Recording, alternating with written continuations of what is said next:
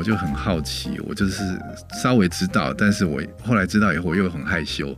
又不想知道太多，你知道吗？就是那种身为儿子，然后妈妈是做人体模特，不仅是在过去，那在我们那个年代，八十年代，你也会觉得好像对一般人有一个很神秘的一个面纱这样子。欢迎收听创作者说，我是 Keith 研究生。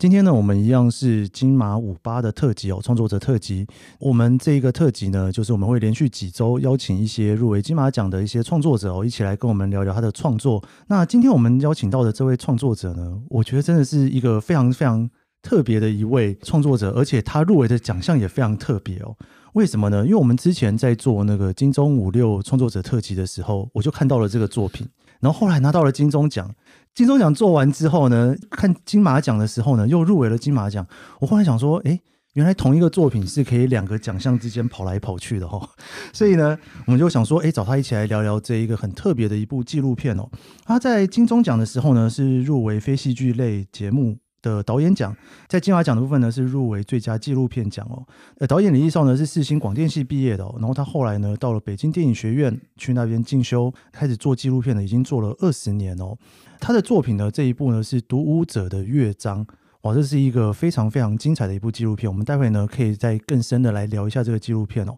我们欢迎今天的来宾，《独舞者的乐章》的导演李立少。各位听众大家好，嘿，哇，这个。先是金钟奖，再是金马奖。一般纪录片都是可以这样入围的嘛？一次两边。一般，因为其实哦，说真的，纪录片蛮可怜的，他们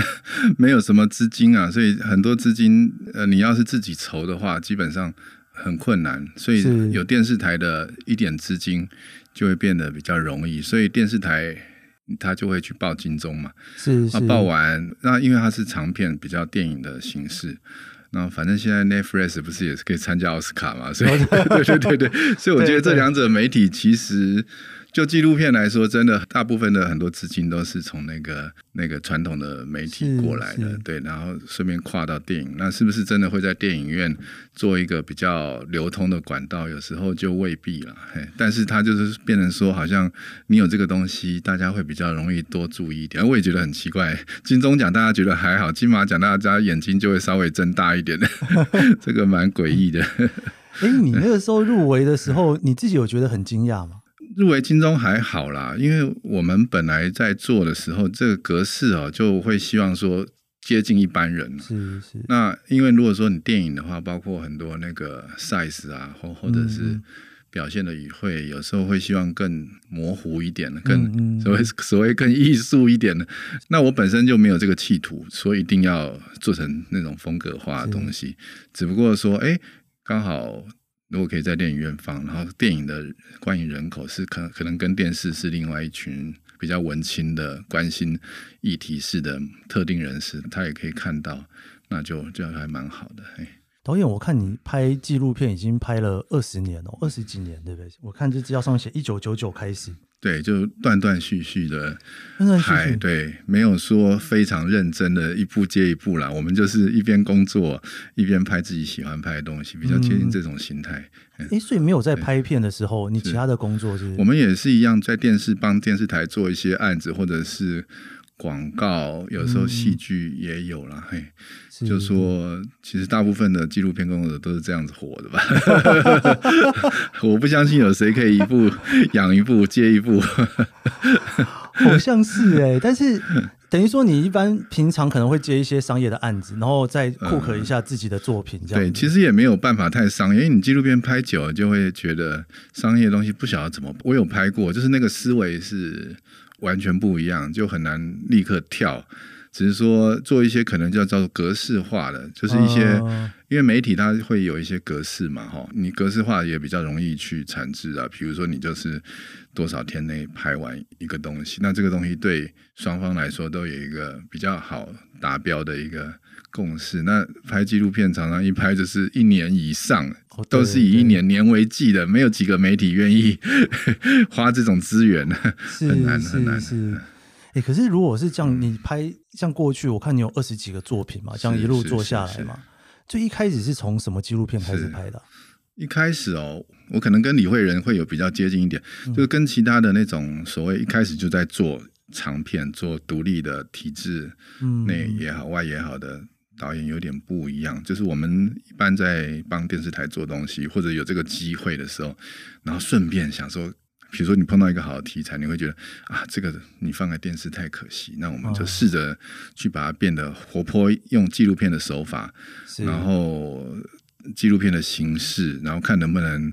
接受。哎，假设制作人或者是长官他们觉得还不错，他也可以接受。那我就就偶尔会出现这种东西这样子。嗯嗯嗯。所以那这种东西的话，你就变成你可能跟那个。人家要教的，你要教的东西也未必相符，你就变成另外额外再花时间。我我有时候刚开始采取这种方式，比如说我们去个地方拍国外好了，本来是拍 A 题目，然后拍一拍觉得啊，又发现了 B 题目，这个题目更好。那可是其实你要教的是 A 嘛，那你还是交给他。那我们设法自己再用找一些资源，自己再去想办法凑一些钱，然后再去拍那个 B 题目，然后把它尽量再发展下来。然后那个可能就比较没有时间的限制，你就自己慢慢拍。嗯、你要拍半年、一年都随便你这样。对，那大部分有好好几部都是这样慢慢产制出来的。然后，然后一方面就是还是要接一些其他的东西为生嘛。对，这个很现实的问题。去国外这样子接啊？对，对像我之前拍那个《滇缅游击队三部曲》，它整个缘由就是说，因为我们帮电视台去。海外去台北那边拍一些志工啊，拍一些服务的东西，但、嗯、但你会发现那边的历史跟人文嘛。对，那我们也当然是觉得那个很棒啊！回来找资料，想向电视台提案啊，不可能。他们其实每个媒体都有他的台性跟他的制作预算，他不，他可能不容许你在那边搞一年，然后花那么多钱。那、嗯、其他人呢怎么办？对对，其他的编导还觉得你为什么是给你给他？对啊，不可能有这么每个都像那个公司的柯师傅、柯金元。那么棒，他可以长期追踪，没有没有办法，所以我们就变成说啊，发现了，然后电视台不要哈，没关系，我就自己去找一些基金会啊，啊朋友啊，大家慢慢凑一点钱，然后再过去，那花比较长的时间，就是你可能本来应该是一年要拍完，你可能就变成要花两年甚至三年，利用这个。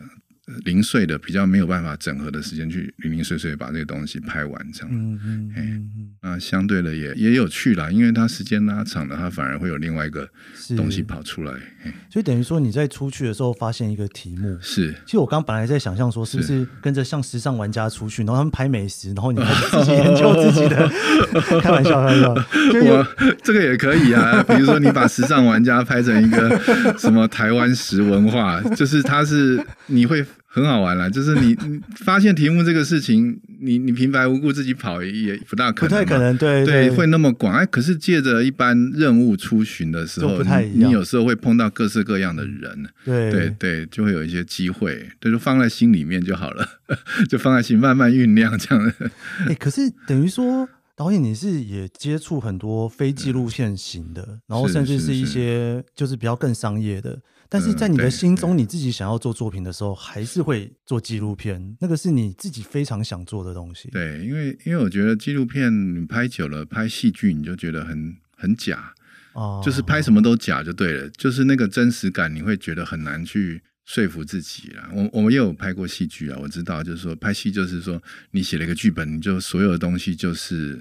要达标，嗯，嗯，要执行，然后压压迫 push 你的工作人员。跟所有的演员去达到你要的那个目标，嗯，他就是有一个很清楚的目标，然后你所有东西都往那边靠，这样。是，是。那纪录片刚好比较相反啊，他他他就说你先也有一个目目标，但是那个目标可能你自己也不晓得长什么样，因为他的记录嘛还在现实发生，你只能有个梗概，所以你要做的事情就是尽量在那个现场去思考，跟对方互动，嗯，然后边边思考边拍，然后慢慢慢慢就会长出来一些东西，那很有趣啊，那个东西又是。比较真实的，是对，所以操作方法就会有这个区别，这样。哎，不过导演，我想请教一下，因为现在其实有很多那种记录性质的实境秀，是是，对，就是它有点像实境秀，它有点记录，但是又有点 C，是，但是因为它就是在一个很短的时间之内要记录完一件事嘛，对不对？像那样子类型的导演，你觉得它算是纪录片的延伸吗？还是综艺节目的延伸？是。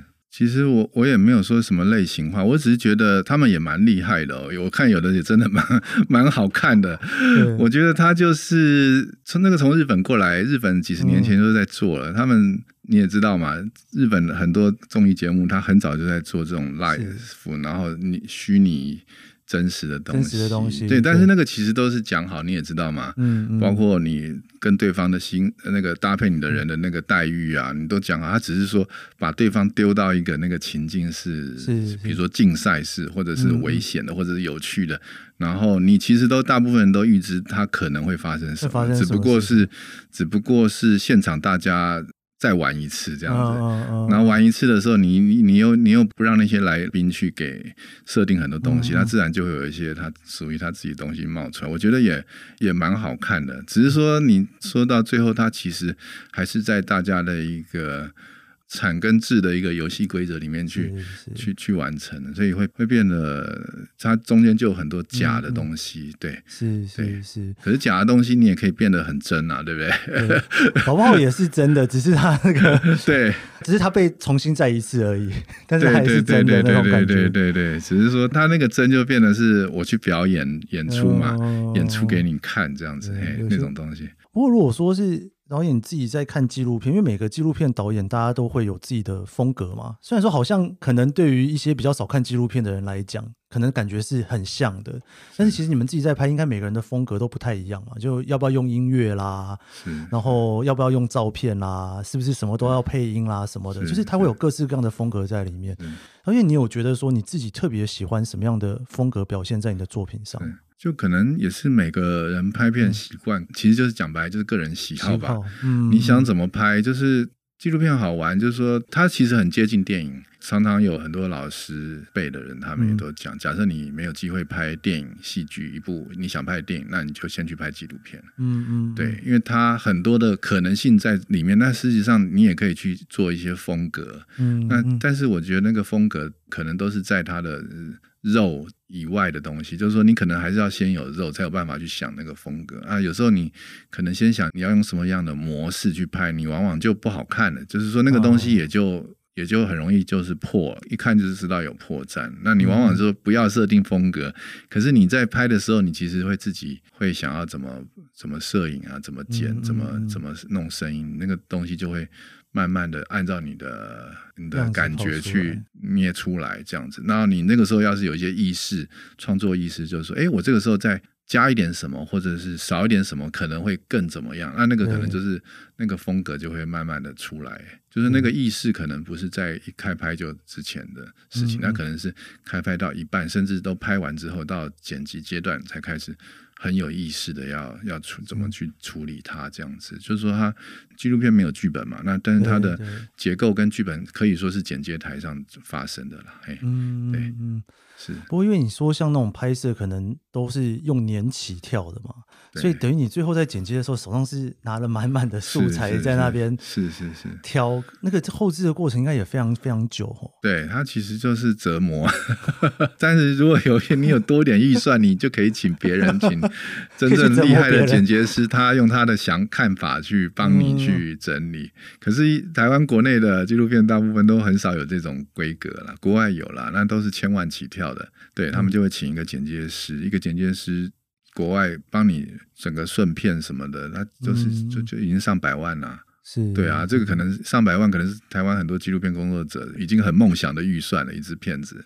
对，哦、对，对，所以我们也有去跟国外的工作坊接触，我蛮清楚他们的操作模式。对。不过像你自己拍纪录片是自己一个人吗？还是说你有一个已经固定的团队在跟着你做？刚开始一个人嘛，因为是小规模，你后面就会有一些搭配的，比如说有一些摄影，有一些助理，或者是有一些所谓企划这样的人去辅助你，这样子是去互动这样子。然后，但是他，我觉得他太导演主导，就是有时候也觉得那些工作人员真的有点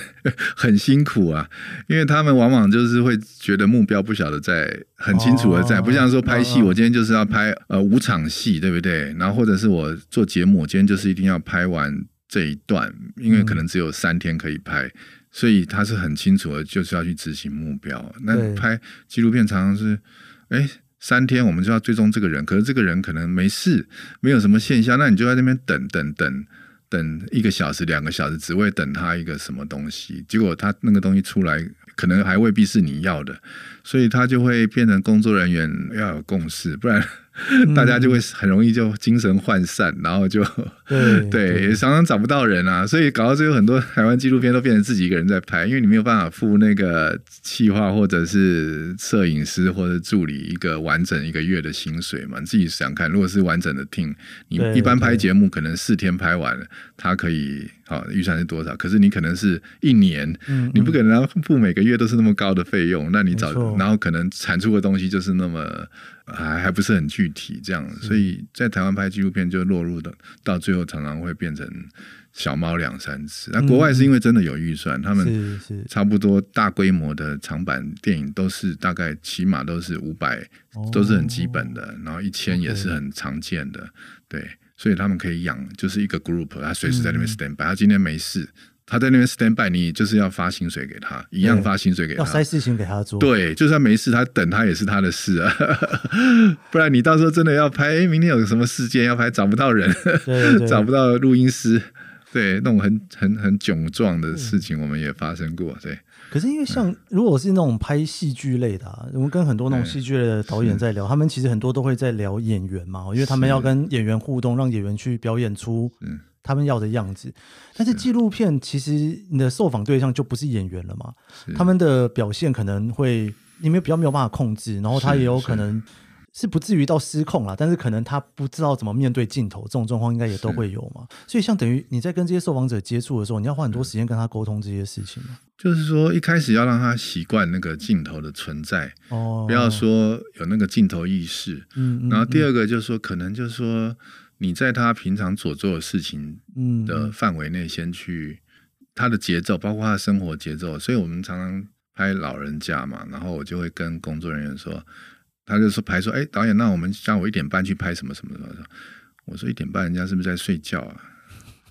你问他下午有没有睡午觉习惯，再说啊。一问果然有，每个睡到三点半，好，那就三点半再开始。哇，那一般做节目不会这样，我们就一点半去啊，拜托啦，哦，你可不可以让我们拍？对方也会很很勉为其难或者很高兴的欢迎。结果那个已经是打破他平常的生活状态，他等于是用一种很特别的状态去迎接你、迎合你，甚至是很疲惫的状态。那你拍出来的东西一定就不是他平常的感受，所以我们都会。就以他的生活状态，他假设是夜生活的人，就你就跟着他晚上去做一些事。对，那你要把夜提到日，那就是比较节目的做法。那可能就是议题上啊，框架上都是设定的很清楚，他也准备好要讲些什么话。那那个东西就不会是比较自然的流露。当然，他我们拍的时候，他也会准备要讲些什么。可是你可以判别出来，哪些话是真的带感情的，或者是带真实感；哪些话是特别因为访问的时候，或者是镜头在的时候，他会特别讲给你听的。那最明显就是第一个讲得很硬嘛，第二个不然就背稿子，不然就是讲来讲去都是没有办法去跳到这个框架之外，那你就要去突破它。所以说。纪录片常常会花很多很多时间在跟那个被拍摄者做这种你跟他的关系的建立，是心灵上的沟通。对，然后你拍的时候又不能太破坏关系，因为我们也不是说去呃猎取人家的什么什么猎奇，嗯、我们也是真的很很跟他互动，有有真心交朋友，所以拍完之后常常大家又变成朋友，是，是或者是长很长时间的联系。只不过拍的时候你就会就会变，那个关系会更像一个。沟通好的默契，就说哎，然后久而久之，他也会很主动的觉得想要表现些他想要讲的话，那个时候可能就会比较进入状况。要看还要看题材啦，对，你开的是什么历史的或者是生活史的题材都不大一样。好厉害！我们今天邀请到金钟得主哦，然后接下来呢也入围金马奖《读舞者的乐章》的导演李立少来跟我们分享他的创作故事。我们休息一下，请他继续跟我们分享关于这部作品的更多故事内容。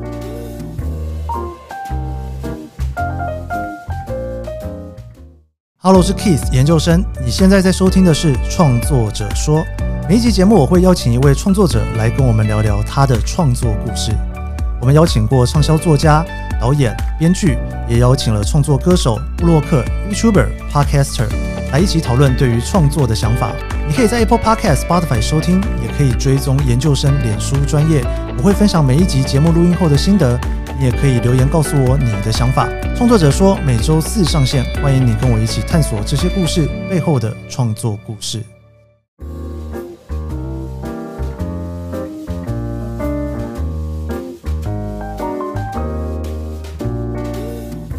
导演，我上个礼拜啊，在看这个《读舞者的乐章》的时候，然后其实我看的时候，我觉得有一种还蛮感动的感觉，你知道，我刚才跟我制作人说，我说这部片就有点像是你做了 Podcast 二十年之后，跑去帮你爸爸做 Podcast 那种感觉，然后或者是自己做了什么时候去，我不知道，我就觉得这里面的那种感觉非常非常特别。你自己也是是什么样的心情，让你决定要来做这个作品，而且还是跟自己的那么亲密的家人来一起创作？我后来都笑跟人家说，这个银发族励志片。他其实因为就历史上来说，他的确是一个人物，但是因为又是自己的妈妈，你就觉得每天其实都生活在一起。那实在是老实讲，我我觉得很重要，但是又又下不了手。然后一直就十几年前，就是一直有导演的朋友，他就是一直嘱咐我说：“你一定要拍。”你不拍，你就是不孝。我就哇，有那么严重吗？我眼睛，因为那个导演他是美术出身的，是美术出身，他知道雕塑出身，他知道这个历史意义这样子。然后我还是没有下手，一直到我前两年刚好生了大病，然后觉得啊，那时候真的是快挂掉。然后后来好了以后，我觉得啊，不行了，这人生还是要该做的事情，还是要赶快去做。嗯就开始弄这个东西，嘿，是，才开始有真的下定决心，因为他的资料本来我就很熟悉，那其他人如果要进入他的资料，恐怕没那么容易。原因是因为他很多东西。他不是很爱讲话，很爱讲他自己分析的人，嗯、他也不善于去做这些历史的连接。嗯、那我们一路跟上来，我就是变成说我都有跟着参与或者看到他的某一部分的这个历史。嗯、只是说现在要用一个更大的，比如说艺术史或者是一个什么什么女性主义也好，或者是一个艺术脉络去连接，你就必须要。更参考其他人，所以我们也我也是很好，我也是看了很多论文，研究他的，或者是他学生帮他写的一些资料，然后去慢慢慢慢把它整合出来，然后才比较有脉络去做这件事情。这样子是导演，能不能跟我们聊一下，这是一个什么样的电影呢？应该是关于一个女性如何成长，然后在她成长中慢慢有意识的看到她的自我的创造力量，然后慢慢的把这些创造力量发挥，然后感染到其他的人，甚至创造出了一个比较少人接触到的一个领域。嗯嗯，对。然而她自己不知道，她她自己不清楚她的重要性，或者世人哈，包括艺术界人也不清楚。他这些东西这样子，因为我看这纪录片一开始是切入在要怎么称呼他比较好，要称呼你母亲吗？还是说你随便讲？应该说女主角啦，就是整个纪录片里面的女主角，然后是在那一个时代里面非常特别嘛，她是在那个师大做那个裸体模特嘛，对不对？所以其实这个切入点下去的时候，其实大家也可能会觉得说这是一个非常特别的一个经历，但是他那个你又把它忽然一转过去，就说啊，其实他做这个是因为他有一个。更大的梦想，想要去做，想要去跳舞嘛？是是，是是，所以像这些故事，是你从小就常常在听的故事吗？因为我比较有意识啊，以来他是在跳舞，嗯、对于他做这个美术界的事情哈，嗯嗯，我不是很清楚。但是三不五时，在小时候国中的时候，就会看到报纸上有登他的消息。那登的也都是他，就是一个穿个舞衣坐在那边谈他现在做的事情，但。又不免一定会提到他以前所做的事情，嗯嗯，然后我又懵懵懂懂的，又很害羞，然后一直到我高中是学算是美术嘛，设计类的，然后女同学跟我说啊，你妈妈好了不起哦，我说。我妈妈很了不起，就女生女生同学讲的这样子，我就觉得很压，都是女生同学，至少五六个都跟我这样讲，同班同学。然后我就很好奇，我就是稍微知道，但是我后来知道以后，我又很害羞，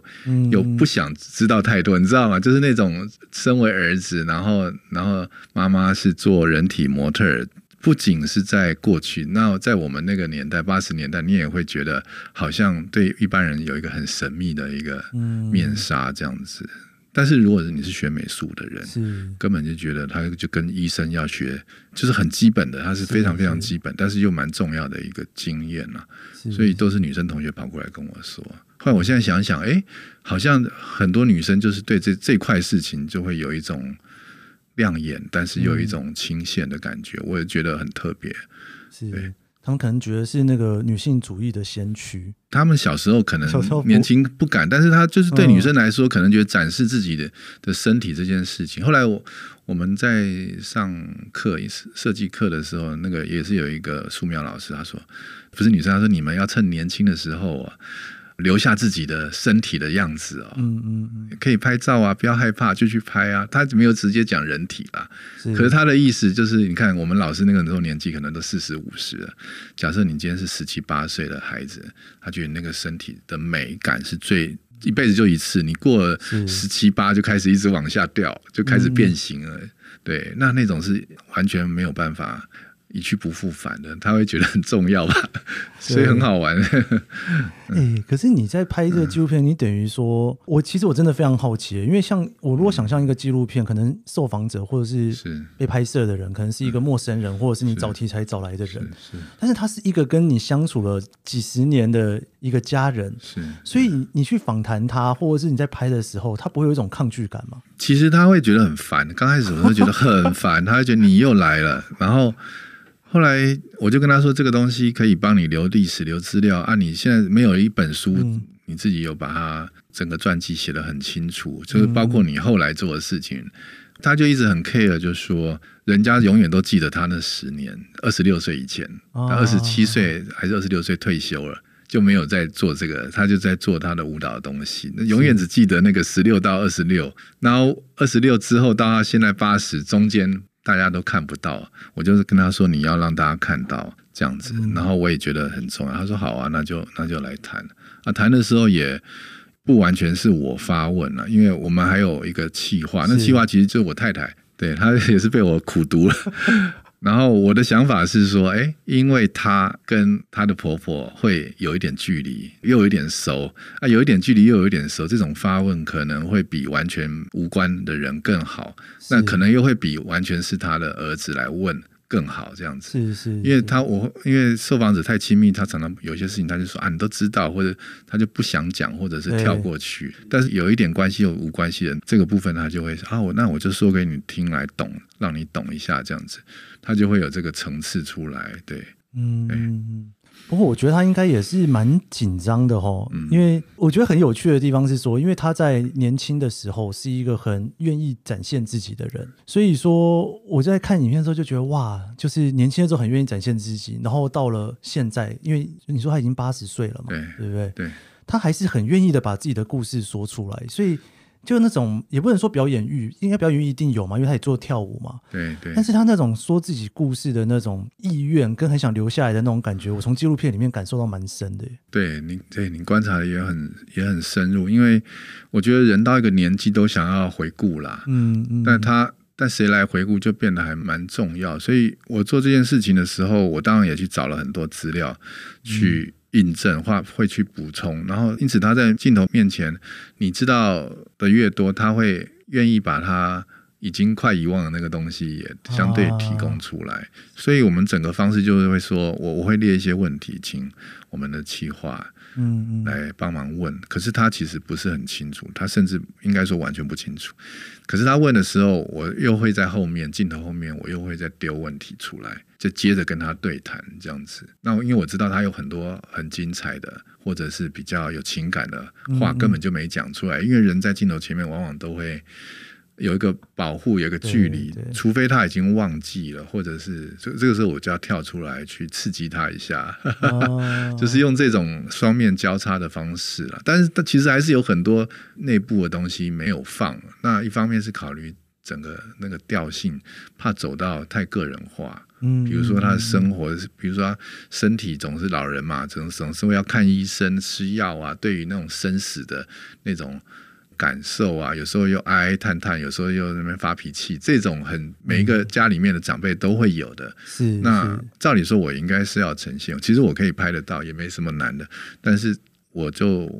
有的拍了就把它放一边，因为整个篇幅会变导向是一个个人化的妈妈。对对，那我就觉得觉得好像在艺术史上的东西就会被稀释，所以我就会采取一个很有距离的方式去操作它，这样子。你这样子前前后后让他坐在那边访问几次啊？很多次，很多次，总共十四个小时。十四个小时，对。然后这整个拍摄大概一年多，将近两年了。哦，将近两年，将近两年。那其实要还要访问非常多的。周遭的人，但是都放不进来，都放我。我也考虑说要找一些大咖，就是他有认识很多艺术圈的，比如说林怀民老师，什么什么刘凤学。还有林丽珍老师等等，什么平衡老师，那这些人都是在舞蹈界算是有位置的人来谈他，他们也多多少少知道他的事。因为我母亲就林诗断，她是比较另类的 那种肢体的，对，在他们眼中啦。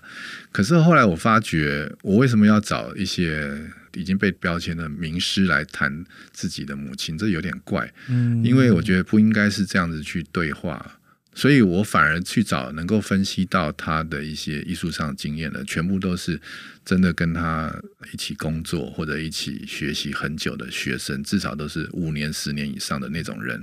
我觉得你透过跟他的第一手的接触，会比那种好像老师级的，他用一种分析式的，他可能跟我母亲完全没有工作过啊。我比如，比如说林怀民，他们是同比他晚一点点，但是他有经历过那个年代。他一定也知道，那我们家也有收集很多林老师的信件了什么。可是我觉得他两位在一起没有工作过，他只是知道，然后那个互动就是好像，哎，我是李导演，你是林导演这样子，就是那个那种关系而已。这样谈太有距离了，所以我觉得，对，但是他是很容易被提出来亮眼的东西，就会变得很像天下或者是远见拍的那种视频，所以我就。我其实都访问得到，我们都有管道，也也不难，所以我后来都在访问名单里就把它先暂时放一边，这样。是，因为我觉得这个故事我自己看啦，然后我我觉得有一个很精彩的地方，就是说，当然前面有一个转折点嘛，就是说他为什么开始做这件事情之后，我觉得有一个很精彩的地方是后来，就是他以一个年纪已经大了，已经八十岁的样貌，然后再去重现那些舞蹈，然后跟以前的那种样子去做对比。我会有一种很感动的感觉，因为我觉得说，哇，就是一个这样子的舞蹈，这样子跳了这样子几十年下来，然后今天我要去记录它的时候，他不会觉得说啊，我现在已经年纪大了，我不要再重现了，我不要什么，他还是很大方的再把这些东西全部再拿出来一次。是，是他其实没有去忌讳他跳舞这件事情，嗯、而且他还蛮爱跳的，因为他每天就是像练功的人，每天至少一个半到两个小时。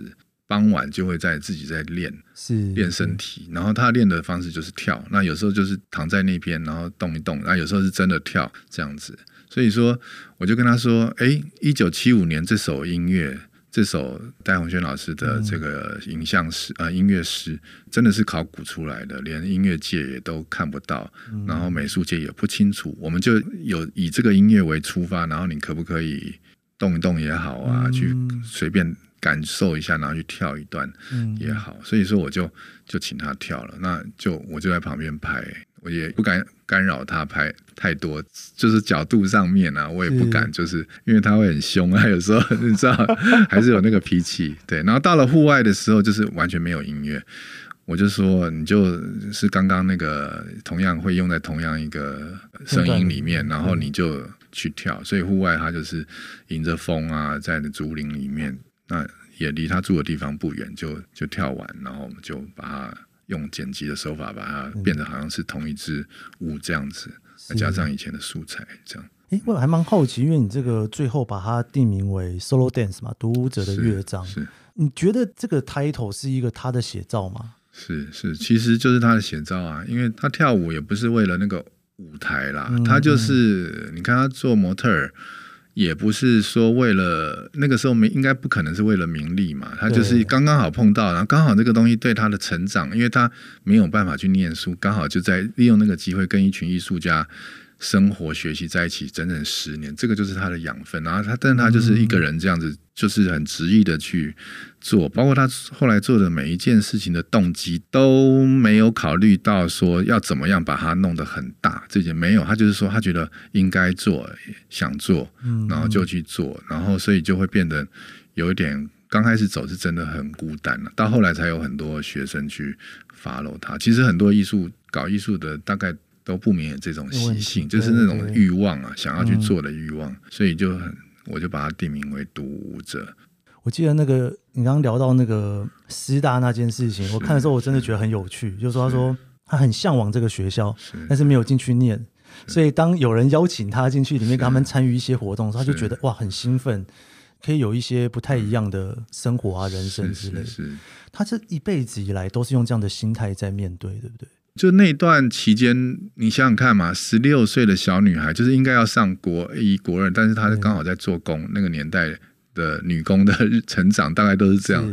然后突然跑到另外一个阶层去。你要知道，师大美，不要讲大学好了，美术系这个东西更是一个天外之天呢、啊。就是你要很有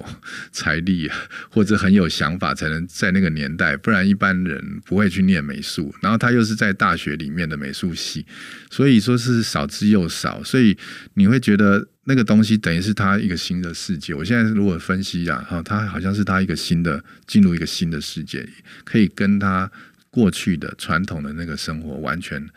不一样的一个世界。嗯嗯嗯。虽然说在一般人眼中你会觉得啊，就是一个模特儿，然后而且是没有穿衣服，必须被别人画，就一般人。可是，在艺术圈里面，他们可不是这样，因为只有他，他最后已经大到就是说，老师叫他管学生了。对，他还说哪个同学迟到，下次就是说，因为他你看啊，他没有一个学生会待十年嘛，他待了五六年，老师就主系主任都很信任他，然后就叫他管学生，然后他他就拥有很多发言权，就在这个学校的位置就很妙，不是现在的模特，因为现在模特也多哈，大家都是算终点，然后他那个时候已经变成就只有他，然后你也得找他，然后他刚好又是会跳舞，就是你画其他人可能还画不出来，所以说。就是那个所谓主权的位置，不是我们想象的那个被在下面，它反而是在上面的。了解，对解对，就很很有趣啦，很有趣。最后这整个影片解出来，你给你母亲看的时候，她什么感觉啊？她还蛮蛮蛮喜欢的，很喜欢。对对，她还蛮喜欢的。对，他觉得你把它拍得非常美。也不是，他觉得该讲的都有稍微讲清楚了。嘿。他有没有很兴奋或是很讶异？你靠采访他的这样子的一部纪录片拿到了金钟奖，然后还要入围金马奖，这样。他表面是没什么，没错、哦，表面上没有吗？可是金钟颁奖那天，他是守在电视前面，然后我就得奖以后，他说呃，他也没说什么特别的兴奋。我说要不要一大鱼吃饭？他说不要吃什么饭啊，吃饭要出去干嘛的？没有，你的得奖感言非常平淡。如果那个在上面点他的名字，他搞不好就哭出来了。哦，开玩笑。对啦，对啦，对我们家的人都是比较不会去特别去凸显那个，对，比较。我觉得应该会很感动哎、欸，我可以想象，不用我不用帮我妈拍纪录片，我帮她做一个什么事情，她可能因为那个等于是你职业生涯里面非常重要的一个呈现作品的方式，然后把它呈现在一个家人身上，我觉得一方面我觉得很特别，另外一方面就是其实我看纪录片的时候，我会有一种特别的感动感在里面。谢谢我，我是希望说能够嗯励志。励志，对对对，主要是把他的这个过程讲清楚，因为我们常常在做一些被人忽略的历史，然后我特别有感，不管是哪一个族群的，那我能够做到自己家里面人身上，那我真的要谢谢大家，包括你们，大家可以一起观看，就是就很快乐，我觉得就这样就很好，真的。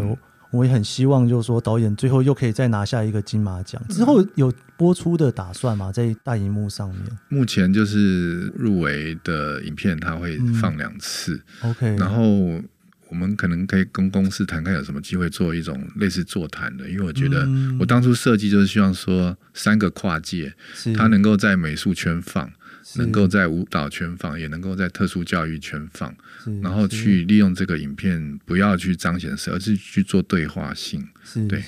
可对用。后来我发觉比较反应比较大的，可能还是美术界。嗯嗯。那舞蹈界好像目前都没有太多的思考这样子。是是，最后我们能不能请导演用一两句话跟我们分享一下？你会希望说大家从你的创作里面学到什么，感受到什么？不管是说故事的模式啦，或者是像你刚刚讲到的各种故事啦，嗯、对，你觉得最希望人家注目到你的创作的地方是什么？最希望人家注目到说历史永远啊，台面上历史永远都不是。最完整的，我希望能够大家都能够去发掘台面下的历史，嗯、那个历史不管是自己的，或者是社会的，还是呃亲近的人，那个属于你应该去发掘历史，透过只有你去看到的这个世界的过去和现在，那那个世界才会比较完整。嗯，对，不要只相信台面上的历史。真的很，纪录片导演不断的去挖掘一些大家没看到，但是很值得跟大家分享的东西。是是是，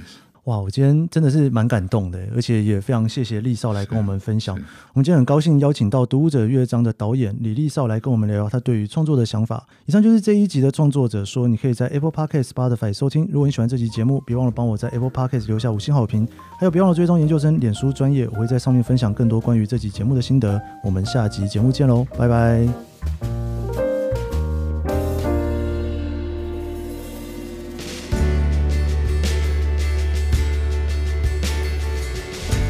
听着厉少聊起与母亲一起拍摄纪录片的种种故事，从一段母子间不太去碰触的话题，到以一个很慎重的方式去记录它，真的相当感动。录音结束后，我跟厉少说，我平常也会拍东西、玩摄影。他很开心地对我说，不管拍的是不是很完美，留下来啊，这些都是非常珍贵的记录。我忽然很深刻地感受到，记录对厉少这个纪录片导演来说，是一个多么重要的创作格式啊。而这个形式，从他母亲那个年代记录自己的身体，一直到年纪大了之后，跟儿子一起共同记录下这个时代的艺术史。虽然立少说他很意外能够入围金钟金马，但或许这就是这个年代中大家很需要保留下来的形式和故事吧。非常高兴能够看到立少做出这么棒的作品给母亲，也在金钟金马这样的文化艺术殿堂中获得肯定，也让我不禁开始想着，如果要跟家人一起创作一个作品。会是什么样子的形态呢？谢谢你收听这一集的创作者说，我是 Keith 研究生，我们下集节目见。